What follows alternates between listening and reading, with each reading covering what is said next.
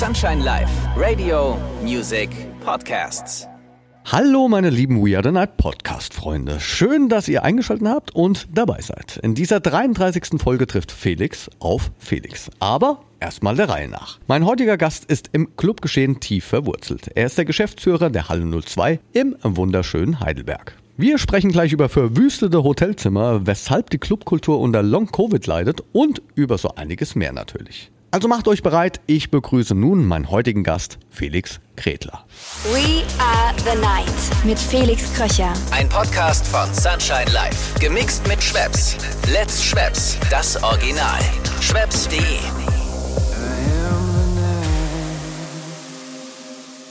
Hallo Felix, ich danke dir für deine Zeit und sag mal herzlich willkommen in meinem Podcast We Are the Night. Ja, hi Felix, vielen Dank für die Einladung. Ich freue mich, dass ich dabei bin. Für alle, die es nicht wissen, du, du kommst aus der schönsten Stadt Deutschlands, aus Heidelberg. Das ist richtig, genau, bin hier geboren und aufgewachsen in Heidelberg. Ich darf das auch so sagen, denn meine Tochter ist erstens in Heidelberg auch geboren und zweitens ist es auch die Wahrheit. Es ist einfach echt die schönste Stadt.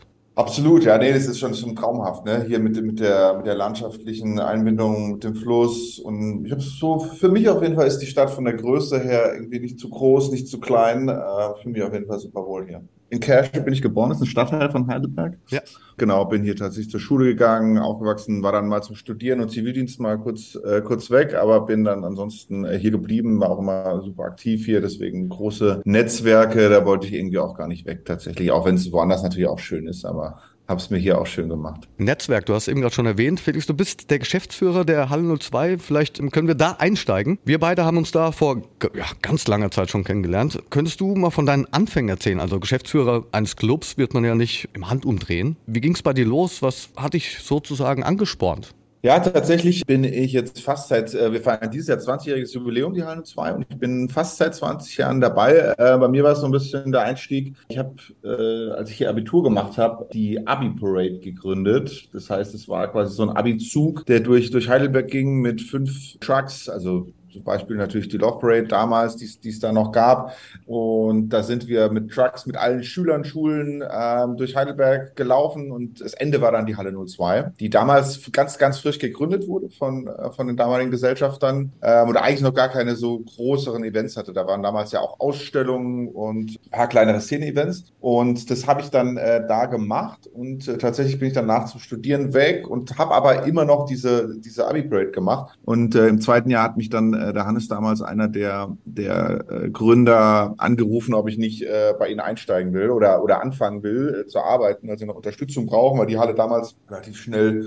wuchs. Und dann, äh, ja, war ich aber gerade am Studieren, habe dann gesagt, okay, ich müsste aber mindestens irgendwas machen, dass ich dann nicht ohne irgendwas dastehe. Und äh, dann haben wir damals geguckt, dass ich eine Ausbildung machen kann. Und äh, dann habe ich die dort dann die Ausbildung zum Veranstaltungskaufmann gemacht. Die konnte man verkürzen tatsächlich auf anderthalb Jahre. Die war recht neu auch. Und dann äh, hat sich so ergeben, dass äh, dann tatsächlich die damaligen Geschäftsführer oder, oder, oder Gründer ein bisschen umorientiert haben, schon eine Agentur zusammen gegründet haben und ich dann eigentlich direkt vom ähm, Aus durch eine Ausbildung zum Geschäftsführer äh, benannt wurde und seitdem dann sozusagen äh, die Geschäfte äh, von der Handel 2 geführt habe. Und seitdem hat sich auch vieles getan. Ja, absolut. Also äh, das war, also die Geschichte der Handel 2 ist irgendwie auch ein, ein, riesiges Auf und Ab, ne? weil wir natürlich, es ist so eine, so eine Story, die, die natürlich vielleicht manche kennen, aber wir waren äh, hier in einem, in einem alten Güterbahnhof von Heidelberg sind wir ja, das ist ja eine Brachfläche, die die damals eben leer stand, die wir, sag mal, uns, uns genommen oder ja, angemietet haben damals von, von der Bahn, äh, die aber in Eigenregie dann quasi entwickelt haben. Und dann hieß es irgendwann mal, hey, äh, wir wollen hier einen Stadtteil hinbauen. Und äh, die ersten Pläne, die dann, äh, ja, vor 15 Jahren, glaube ich, dann rauskamen, da war sozusagen die Halle überbaut und mit großen Gebäuden äh, einfach weg, so ohne, ohne mit uns zu, zu reden und zu diskutieren. Und dann fing es eigentlich an, so der, der Kampf um, um das, das Bleiben der Halle 02, ne? also gegen die ja, Gentrifizierung oder, oder, oder Stadtentwicklung, die im Prinzip die Clubs vertreibt. Das hört man ja immer wieder auch in, in ganz Deutschland. Und dann haben wir halt angefangen, Demos, politische Diskussionen, überall mit allen Leuten gesprochen und so weiter, weil die Halle schon relativ etabliert war damals und immer größere Nachfrage hatte. Ja, dann haben wir es irgendwann geschafft, sozusagen, dass die Pläne umgezeichnet wurden und äh, man überlegt hat, wie kann man die, die Location äh, in den Stadtteil integrieren und sogar noch äh, im Prinzip äh, als ja, Stadtteilzentrum oder, oder Mittelpunkt der Stadt so ein bisschen ausbilden, dass, dass äh, das selbstverständlich dazugehört, einen, einen Club und Veranstaltungshaus in einem neuen Stadtteil zu haben. Ich sehe es ja, wenn ich vorbeifahre oder jetzt auch vor kurzem war ich auch wieder bei euch und das ist ein komplett neuer Stadtteil geworden. Mit, mit der Bahnstadt heißt es, glaube ich, soweit ich weiß. Genau, das ist die Bahnstadt, komplett im Passivhausstandard, so groß wie die Heidelberger Altstadt eigentlich. Also es passiert ja in Städten gar nicht so oft, dass wirklich ein komplett, also meistens Neubaugebiete, klar, aber komplett neuer Stadtteil, ne, auf dem komplett neuen äh, ehemaligen Rangier- und Güterbahnhofsgelände. Halt mega zentral, weil, weil, weil es ja im Prinzip hinterm Hauptbahnhof ist, ne, komplett neu erschlossen. Kann man drüber streiten manchmal über die äh, Architektur, die in dem Stadtteil ist. Ne, weil wenn man neu und groß baut, äh, hoch, baut man ja eher hoch und leider oft nicht so, also ein bisschen eintöniger. Aber, und nun sind noch wenig Bäume oder sowas da, ne? Deswegen wirkt das manchmal ein bisschen, bisschen strange, wenn man da durchgeht. Aber gerade da ist ja natürlich umso wichtiger, dass auch ein paar alte Gebäude stehen bleiben. Ne? Und wenn sie dann auch noch äh, nicht nur Gebäude sind, sondern wirklich auch genutzt werden, dann ist das, glaube ich, für den Stadtteil wirklich identitätsbringend. Und wir haben bei uns wurde da auch der Stadtteilverein gegründet. Wir haben auch einen Biergarten bei uns, ne? oder wo wir viel außen machen, mit Messen, Märkte, ähm, natürlich auch Partys. Wir haben ein Restaurant bei uns mit drin, Coworking-Plätze im Stadtteil. Ähm, das heißt, da, da sind wir wirklich dann äh, schnell Dreh- und Angelpunkt geworden, weil wir natürlich die einzigen waren, die es schon gab, ne? Und die wirklich funktioniert haben, auch wo natürlich auch außerhalb der Stadt Leute hingekommen sind, also äh, außerhalb von der Bahnstadt quasi, ne? Und äh, somit äh, man sich da wirklich treffen konnte und alles andere ja komplett neu war. Und ja, wir, wir haben dann saniert und das, äh, also auch vor, vor fünf Jahren haben da richtig viel Geld in die Hand genommen. Die Stadt Heidelberg hat das Gebäude gekauft, hat quasi da Dach und Fach gemacht, ne? Also im Prinzip ein, ein dichtes Dach und äh, eine Lüftung reingebaut. Und wir haben dann den kompletten Laden ausgebaut für ja, fast drei Millionen. Und äh, war natürlich ein Wagnis, weil wir auch noch nicht wussten, äh, wie funktioniert das Ganze. Ja, haben, haben dann äh, auch viel Thema Nachhaltigkeit, ne, alles, alles auch bei uns im Passivhausstandard, LED-Beleuchtung, sensorgesteuerte, also ähm, Automation überall eingebaut, wirklich ähm, relativ neues äh, Zeug. Und ja, ich habe das Gefühl, dass wir damit schon relativ vorangehen, auch was jetzt die deutsche Clubszene angeht, weil wir es halt sozusagen neu machen konnten, ne? also die, die, die Möglichkeit hatten. Und ähm, es ermöglicht uns, glaube ich, Veranstaltungen halt auf, auf hohem Niveau äh, zu machen. Ja, selbst den dreckigen Rave, aber auch, wir machen ja auch Firmenveranstaltungen ähm, und trotzdem das alles auf, auf einem guten Niveau und so, dass sich die Leute wohlfühlen, gelingt uns hoffentlich dann jetzt immer noch ganz gut. Das tut's. Also ich kann definitiv sagen, ich komme unfassbar gern zu euch und mir gefällt's sehr gut. Und du hast eben gerade schon angesprochen, auf deiner Facebook-Seite habe ich ein Posting entdeckt. Ja, das finde ich sehr interessant, sehr aktuell und ich teile es zu 100 Prozent, also was du dort geschrieben hast. Ich glaube, es fällt uns ja auch allen auf. Die Festivalsaison, die lief ja über zwei Jahre Stillstand, ja, verlief recht gut, aber du sprichst in deinem Posting die allgemeine Clubkultur an. Die leidet, und das finde ich ja auf den Punkt gebracht, unter Long Covid. Magst du dazu etwas sagen? Ja, ich, ich habe das äh, tatsächlich, ähm, oder es haben einige auch andere äh, mit der Kultur genannt, weil es natürlich jetzt der Auslöser er war eigentlich ja äh, Corona, die, die, Pandemie. Wir waren äh, zum Beispiel zwei, fast, oder nicht nur wir, sondern eigentlich die meiste Clubszene fast komplett zwei Jahre lang dicht. Das war eigentlich, da hatte, glaube ich, die Branche mit den wirklich meisten Einschränkungen. Ne? Selbst die Bordelle durften früher öffnen, äh, was eigentlich ja krass ist. Viele konnten ja zumindest einen Teilbetrieb machen, aber die Clubs waren wirklich komplett zwei Jahre lang äh, eigentlich dicht, bis auf ganz wenige minimale Aufnahmen und die dann auch mit krassen Regeln. Ne? Also wir haben dann zum Glück relativ spät Hilfen ähm, äh, bekommen. Da mussten wir ewig dra drauf warten, was natürlich für viele eine krasse Entscheidung ist, weil sie mussten im Prinzip ja trotzdem ihre Leute weiter beschäftigen oder Miete weiter bezahlen mit der Vorstellung, ja, wahrscheinlich wird uns geholfen sozusagen. Aber du verschuldest dich ja im Prinzip jeden Monat mehr. Und gut, kann man jetzt mal auch positiv sehen. Ne? Das, war, das war wirklich eine gute Hilfe am Schluss und, und vielen wurde da auch wirklich dann damit geholfen. Und ähm, jetzt haben wir dann sozusagen nach, nach diesen zwei Jahren eigentlich wieder geöffnet und haben gedacht, okay, das kann jetzt ganz cool weitergehen. Und jetzt kommt sozusagen zu diesen Long-Covid-Folgen. Ähm, die anderen wurden ja so ein bisschen abgefedert, dass sich das vieles komplett verändert hat. Ne? Wir haben ja zum einen einen total krassen Stau an, an Konzerten oder, oder, oder ähm, Events, die die ja schon verkauft wurden, im Prinzip vor zwei Jahren die Tickets, ne, und die jetzt äh, nachgeholt werden müssen. Teilweise haben wir da das Problem, dass wesentlich höhere Kosten auf uns zukommen, äh, weil die jetzt in der Zwischenzeit gestiegen sind, aber die Tickets ja schon verkauft waren. Und zusätzlich haben wir äh, das Thema No-Show-Rate teilweise bis zu 40, 50 Prozent, in der Regel 20 von Gästen, die einfach nicht kommen. Keine Ahnung, haben sie ihr Ticket verschlammert, haben den Nachholtermin nicht bekommen, können da nicht, haben trotzdem Angst in der Pandemiesituation. Und ähm, das ist das eine. Und das andere ist natürlich, dass das Käuferverhalten von neuen Veranstaltungen, ne, die jetzt dann generiert werden, wirklich total unterschiedlich ist. Wir haben Veranstaltungen, die sind total krass nachgefragt. Das sind teilweise junge Formate, junge Partyformate.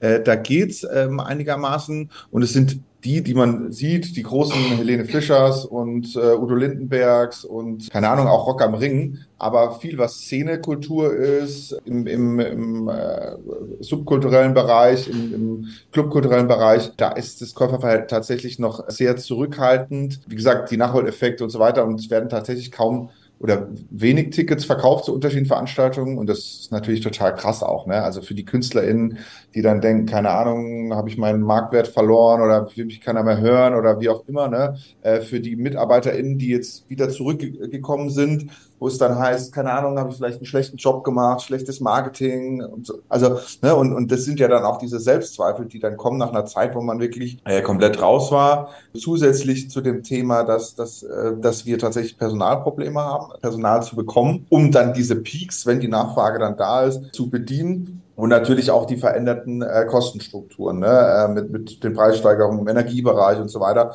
Und das ist, sind ja alles eigentlich Auswirkungen äh, auch aus der Pandemiezeit. Und ähm, ja, das, das ist leider sowas, was halt jetzt schleichend oder halt über einen längeren Zeitraum kommt und, und das irgendwie auch keiner so richtig auf dem Schirm hat. Das ist, war ja auch wie bei Long-Covid, dass man immer sagt, ja, keine Ahnung, es ist jetzt so eine Müdigkeit oder so eine Lethargie, wo kommt die her? Ne? Und man merkt es oft gar nicht. Und dann ist es aber so, sozusagen so ein bisschen zu spät auch, weil man natürlich die Folgen äh, nicht abfedern kann. Und ich glaube, das haben auch viel zu wenige auch, äh, sag mal, vom Staat auf dem Schirm, dass man da natürlich auch weiterhin unterstützen muss, ähm, um, um die Clubkultur weiter äh, auch dauerhaft zu erhalten. Ja, ich finde es, wie du es eben gerade jetzt auch nochmal beschrieben hast, voll auf den Punkt gebracht. Also ich kann es ja auch nur aus künstlerischer Sicht sehen und mhm. da ist es ja ähnlich. Es ist schon noch eine schwierige Phase, das muss man sagen. Mhm. Aber hast du auch den Eindruck, dass, dass die größeren Sachen teilweise gut funktionieren äh, und dass es bestimmte Sachen sind, die, die nicht so funktionieren? Also ich habe auch ein paar Artikel gelesen über so DJ-Solo-Shows, dass, dass es da zum Beispiel auch eine unterschiedliche Nachfrage gibt. Ja, also das teile ich. Ne? Also das und die da Festivals aber besser funktionieren. Also tatsächlich so ein paar größere Festivals funktionieren, ne? Ja, doch. Die alteingesessenen Festivals, sage ich jetzt mal, oder die mhm. bekannten, die haben schon funktioniert im Sommer. Das muss man mhm. schon sagen. Vielleicht ja. grundsätzlich würde ich jetzt nicht sagen zu 100 Prozent so, wie man es vielleicht auch erwartet erwartet hat, so dass alle jetzt rausspringen, aber es war schon gut. Und ja, und jetzt war also der Schwung zwischen ja, Sommer, Herbst dann rein und da stehst du schon da. Das bringst du gut auf den Punkt, so wie du es eben gerade auch gesagt hast. Ja, danke. Ja, ich meine, es wird jetzt, es fängt ja jetzt erst an, das ist ja eigentlich das Krasse, ne? Weil jetzt ist ja noch, keine Ahnung, keiner weiß, müssen wir in zwei Wochen wieder zumachen. Ne? Jetzt sollen wir jetzt was planen für den November? Soll ich jetzt noch jemand anfragen? Ähm, oder, oder kann ich jeder davon ausgehen, dass es dann wieder verschoben werden muss und dann noch schlimmer ein, einer mehr auf der Liste ist, die wieder weiter geschoben werden müssen? Trauen sich die Leute im Winter irgendwie was zu kaufen? Ne? Also die, die, die Familie mit Kids sind irgendwie total vorsichtig, weil sie dann irgendwie auch nicht riskieren wollen, dass die Kinder dann nicht in die Kita gehen dürfen oder sowas, ne? Und äh, oder in die Schule.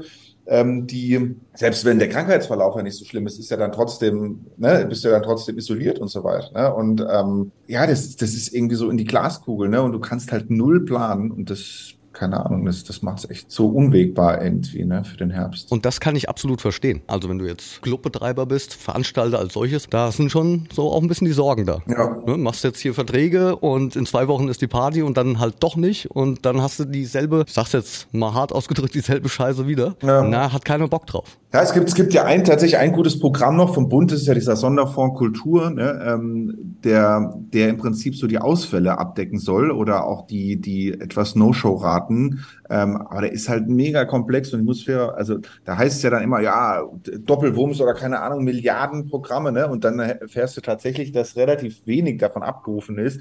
Hängt aber, da, ich meine, wir haben es jetzt ja selber auch mit, mit Anträgen gemacht, damit zusammen, dass teilweise das, das, diese Antragsverfahren und so weiter halt auch sich mega ziehen. Ne? Also ich habe da jetzt von letzten Jahr noch äh, irgendwie Sachen, die, die wir sozusagen eingereicht haben, wo ich das Geld sozusagen auch noch nicht habe. Ne? Und da bin ich in, in der Vorfinanzierung da drin das muss ich ja auch alles, alles vorbezahlen. Ich weiß jetzt immer noch nicht, ob es kommt. Das ist dauernder Aufwand. Da, da gibt es dann auch viele Clubbetreiber in, ich bin ja auch im, Bundesverband von der Livecom, ne, im Vorstand und da betreuen wir das teilweise mit. Aber das Ding ist, dass die Clubbetreiber eigentlich nie gewohnt waren, Geld vom, vom Staat sozusagen zu bekommen. Ne? Und die sind in diesem ganzen Bürokratischen auch gar nicht drin. Ähm, und jetzt müssen sie plötzlich irgendwie oder sollen. Und das, das überfordert halt auch viele, weil, weil sie diese Erfahrung gar nicht haben. Ne? Während in dem Kulturbereich, in, in der vermeintlichen Hochkultur, ne? Theater, Museen und so weiter, da, da haben die meistens ein, zwei Stellen, die nur irgendwelche Anträge und so ausfüllen. Und, und wir kennen das gar nicht. Und wir versuchen die intensiv jetzt also als, als Clubverband zu beraten, die, die Betreiber, die Kollegen. Aber es ist halt trotzdem, ich meine, merkst ja selber, ne? also wirklich halt leider sehr, sehr viel äh, Bürokratie und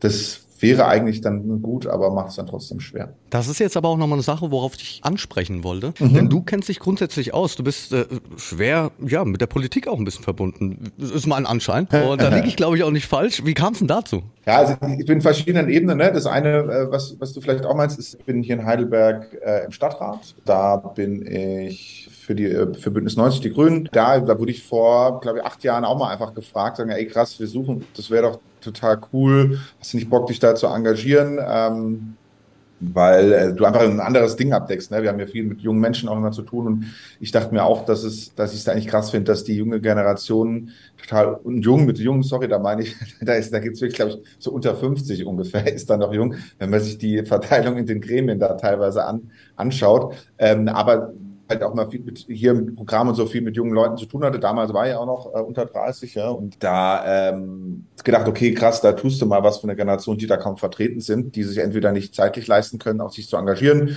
Und ich als Selbstständiger kann mir das ja zumindest zeitlich äh, so ein bisschen legen. Da äh, mache ich einiges hier in der Stadt, aber da ist es dann tatsächlich meistens so, dass du dann eher, also natürlich bei Thema Hallen 2 oder Clubkultur eher wird man da als befangen angesehen, was in gewisser Weise auch okay ist, aber natürlich dann heißt, dass man da seine Expertise nicht einbringen kann. Und das andere vielleicht, wo ich mich engagiere, ist eben, sage ich mal, ja, im Branchenbezug. Da bin ich im, im äh, da habe ich ja vor ja auch fast zehn Jahren hier das lokale Netzwerk Eventkultur Rhein-Neckar ge äh, gegründet, das Zusammenschluss von Veranstaltern, äh, Clubs äh, und Clubs ist die, die sich hier auf äh, regionaler Ebene zusammenschließen und daraus auch äh, haben wir ja den Clubverband die Livecom gegründet, wo du dankenswerterweise ja auch mit gratuliert hast. Vor kurzem haben wir gerade äh, zehn Jahre gefeiert. Es war mir eine Ehre.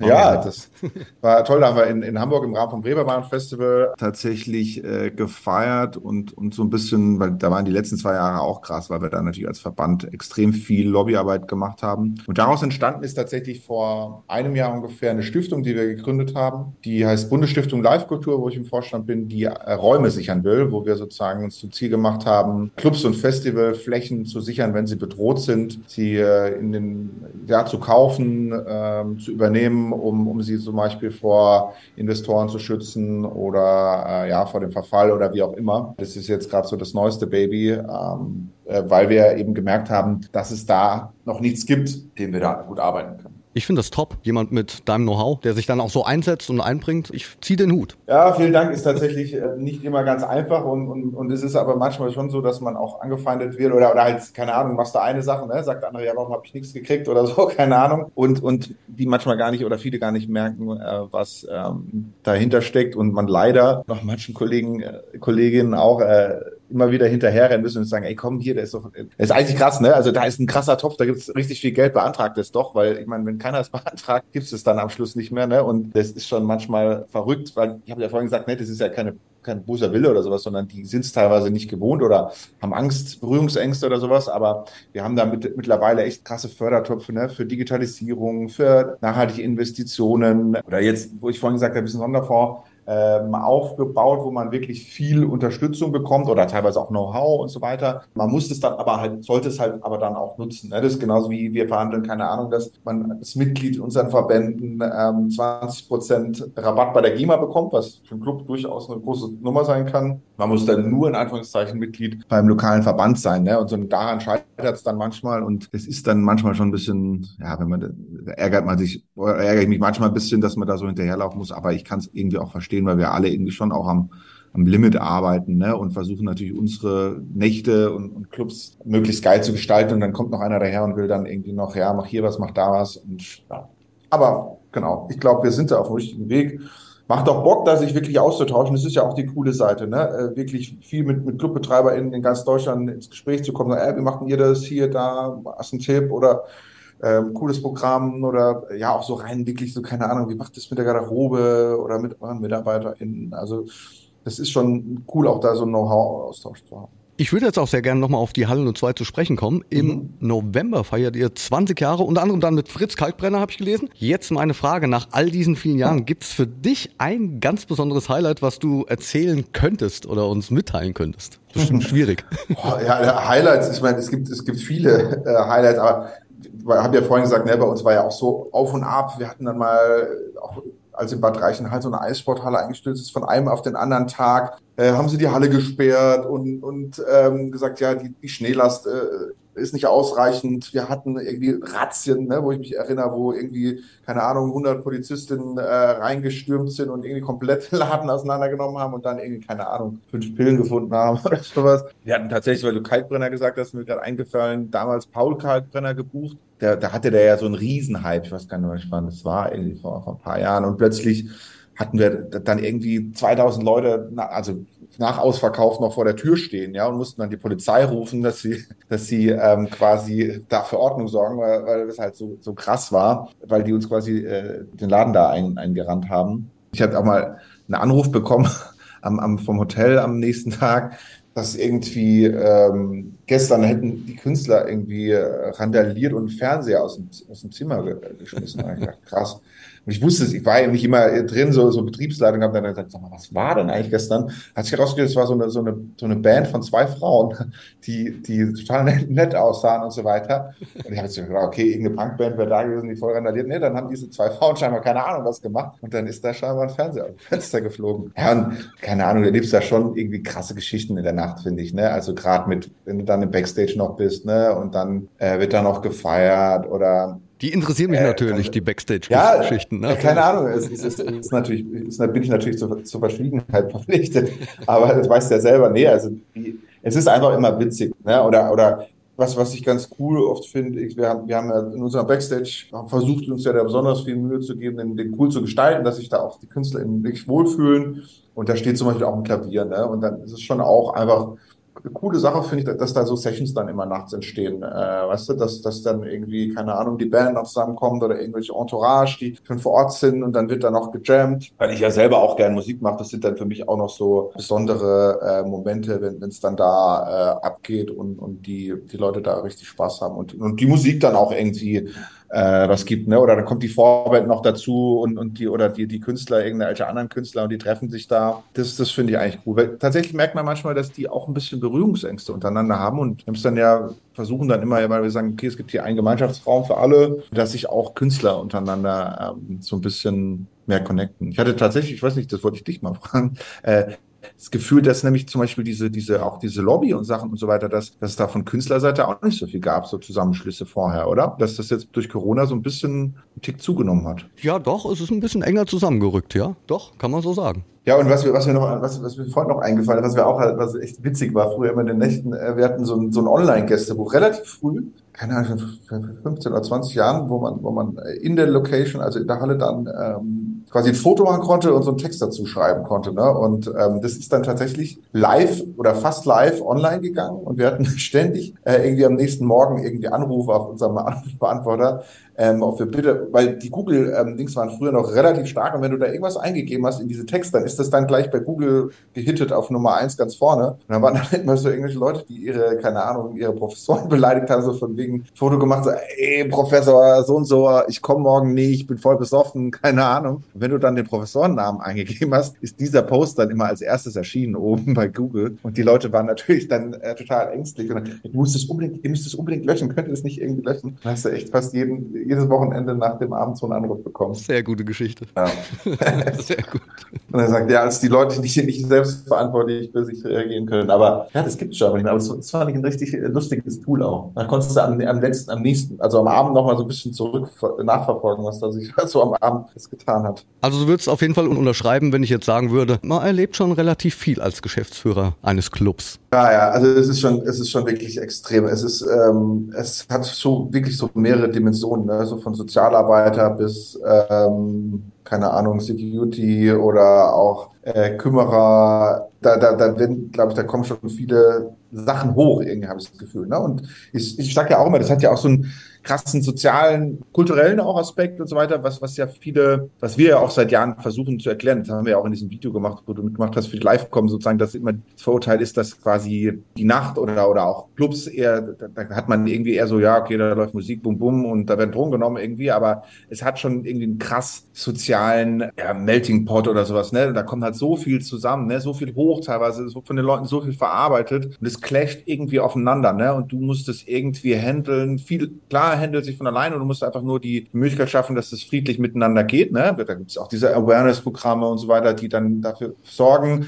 und sich die Leute ausprobieren. Aber es ist schon irgendwie, ne, also ganz anders als irgendwie auch am Tag, dass, dass keine Ahnung, ich gehe irgendwo hin und halte mich so ein bisschen zurück, sondern es, es kommt einfach viel zusammen und es kommt auch viel raus. Die Leute gehen aus sich raus und, und interagieren in, in einer Dimension, ja, da kommt noch Alkohol teilweise dazu oder wegen auch was anderes, aber und das, das, das, das äh, hebt es ja nochmal hervor irgendwie. Ne? Und das ist so dass dieses Pure, was da aufeinander trifft. Und das macht es, glaube ich, auch so spannend für viele, die in der Branche arbeiten. Ne? Das ist ja auch gerade eine Diskussion, dass, dass ein bisschen die Leute fehlen, aber die, die da sind, die machen das so ein bisschen aus dem Grund, weil ihnen, glaube ich, auch das so viel gibt, irgendwie dieses Pure rauszuziehen. Ja, auch für einen DJ, keine Ahnung, der glaube ich, die krasseste Interaktion als Künstler hat, die ich kenne aus dem Kunstbereich. Ne? Wenn du sonst irgendwie, keine Ahnung, selbst Theaterspieler oder irgend sowas, da hast du ja kaum Interaktion mit dem Publikum. Ne? Der, sitzt dann da und klatscht so ein bisschen ab und zu, bei Konzerten vielleicht auch, aber mein gerade beim DJ oder sowas, ne, da geht's ja auch darum, die, das ist ja so krass, wie, wie man da interagiert und wie das Zusammenspiel auch ist. Aus der Masse, die dann da sind, was die für Emotionen haben. Ich glaube, das, das macht so den, gibt so den Kick und, und ist so das Besondere auch. Ja, das gibt auf jeden Fall den Kick. Ja, aber das habt ihr, glaube ich, als, als eine der wenigen, so die DJs, ne? Das, das haben, wie gesagt, die, wenn du so ein, keine Ahnung, auch selbst Tänzer teilweise, die, da, da interagiert das Publikum ja nicht so stark mit. Ne? Da, das finde ich auch so schade an, an, an, an so diesen Hochkultursachen, dass man da meistens so still da sitzt und irgendwie so konsumiert, während, während in der Clubkultur halt das irgendwie so viel stärker ja, man ist da viel stärker dran und, und ich glaube schon, dass es so ist, dass dass man mir letztens wieder ein DJ irgendwie gesagt hat, ja krass, wir wir hatten so eine Label Night geplant und sind dann irgendwie zu euch in den Club und dann und was war das besonders krass? Wir sind da rausgekommen und haben was ganz anderes gemacht, als wir uns eigentlich vorgenommen hatten, weil das Publikum einfach so war halt, ne? Wie es, wie es war an dem Abend. Und dann, dann hatten die sich halt scheinbar irgendwelche Pläne gemacht, ja, wir wollen halt mehr in die Richtung, genau, ne, irgendwie so ein Subgenre oder sowas gehen. Und ja, dann hat sich halt so von der Emotion so entwickelt, dass die dann am Schluss was ganz anderes gemacht haben. Fanden sie aber halt mega geil, ne, weil, weil sie halt offen dafür waren und das, und das so gespielt haben. Und ja, sonst hast du, weißt du, meistens halt dieses, ja, keine Ahnung, ich habe mein Programm, das spiele ich durch, ich mache genau das Theaterstück ist gescriptet, ist gemacht äh, oder, oder die Ausstellung, die hängt halt da und ich finde, da entsteht halt viel auch im Zusammenspiel. Das fände ich auch ganz furchtbar. Also bei mir ist es dann auch improvisiert. Also ich weiß schon, was ich dabei habe an Musik, aber ich würde da nie irgend so einen Ablaufplan, wie bei einer Band natürlich. Ja, ja. Ja. Ähm, ja, sie haben ja so eine Setlist. Ich weiß, was ich dabei habe und dann schaut mal, was passiert in der Nacht. Und das ist das, was es ausmacht. Nee, das finde ich auch das Coole irgendwie. Und ja. das, das macht es irgendwie spannend. Also es ist auf jeden Fall irgendwie eine andere Dimension, habe ich das Gefühl. Ne? Also wir beschäftigen uns ja, klar, wenn man, wenn man in dem Berufsfeld ist, viel danach. Wir haben ja sogar eine, eine, ähm, eine eigene, die live kommen ja eine eigene ähm, Konferenz, die heißt der Stadt nach acht, wo es ja wirklich nur um alle auch rundrum Themen in der Nacht geht. Ne? Es ist ja dann auch vieles anders in der Nacht, ne? weil, keine Ahnung, sei jetzt mal so, die Leute nicht arbeiten, die Leute eher schlafen, viele oder die, die Geschäfte nicht, also es ist einfach ein anderes, komplett ein anderes Feeling komplett mit den Leuten, die, mit dem Schlag, den du da zu tun hast, ob es jetzt morgens dann der Straßenkehrer ist, der nach der Nacht sozusagen kommt, ne, den du sonst eigentlich ja gar nicht so wahrnimmst oder die, die Nachtschichten, sei es jetzt mal Rettungsdienste oder irgendjemand, mit dem du oft auch konfrontiert bist. Das ist einfach alles ein, ein andere, ja, so, aber das ist dann irgendwie trotzdem am Schluss so eine Community, die irgendwie so zusammenhält und weiß, okay, krass, wir sind diejenigen, die hier die, die Nacht rocken und, und da alles äh, zusammenhalten. Du nimmst mir meine abschließende Frage schon voraus. Oh. naja, aber ich äh, könnte ja auch noch ein bisschen direkter machen. Meine abschließende Frage ist nämlich folgende. Das ist eigentlich meine Lieblingsfrage. Die stelle ich all meinen Gästen immer zum mhm. Schluss des Podcasts. Was bedeutet dir die Nacht, das Nachtleben? Ja, äh, ja, also für mich ist tatsächlich hat sich es jetzt so ein bisschen verändert, weil ich ja gerade Vater geworden bin und da ist die Nacht jetzt für mich gerade äh, nochmal anders spannend. Nochmal äh, herzlichen Glückwunsch. Viel, Ja, danke. Weil ich mich viel auch um, um äh, den den Nachwuchs da kümmert, der in der Nacht viel aktiv ist. Aber trotzdem, ähm, ja, ist die Nacht für uns ähm, oder für, für mich und für uns als Club natürlich äh, so das zentrale äh, Element, wo wir äh, unsere Veranstaltung machen und wo es natürlich, ähm, auch wenn wir, das wissen Sie dann auch nicht, was machst du eigentlich tagsüber, ja viel Vorbereitungszeit im Büro, Arbeit, Organisation tagsüber haben, ist das tatsächlich das, wo wir äh, unsere Gäste empfangen und wo, wo es äh, abgeht und wo ich, ich es vorhin gesagt habe, ne, wo im Prinzip äh, alles äh, zusammenkommt, äh, vor allem die Emotionen zusammenkommen, wo die Leute ihre Needs, was sie haben, ihre, ihre Bedürfnisse irgendwie so ausleben, ob es jetzt das, der, der Zwang, der Drang oder der, der Wunsch des Kennenlernens ist, ne, der, der kulturellen Erfahrungen,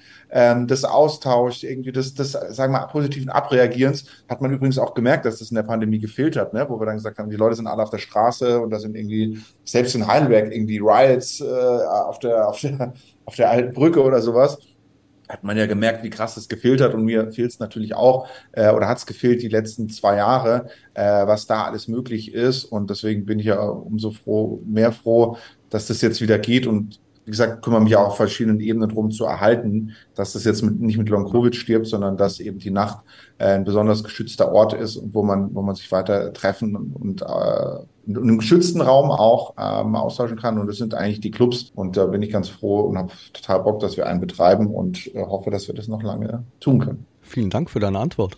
Ja, gerne. Ja, vielen Dank für diesen äh, coolen Podcast und cool, dass du da, da dieses Thema ähm, ja auch so mit verschiedenen Facetten beleuchtest. Es ist Weil, ja letztendlich ja. auch ein Produkt, das durch, ähm, ja, durch die Pandemie ja. letztendlich entstanden ist, ja. Ja, cool. Ich meine, ich finde es ja auch mega, dass da irgendwie auch so kreative, ich meine, so viel hat bestimmt auch Kreativität äh, so ein bisschen vernichtet, aber ähm, finde es auch cool, dass sich da einige Künstler äh, so ein bisschen inspirieren lassen haben und auch Kreativität dann äh, ja so produktiv geworden ist quasi. Ne?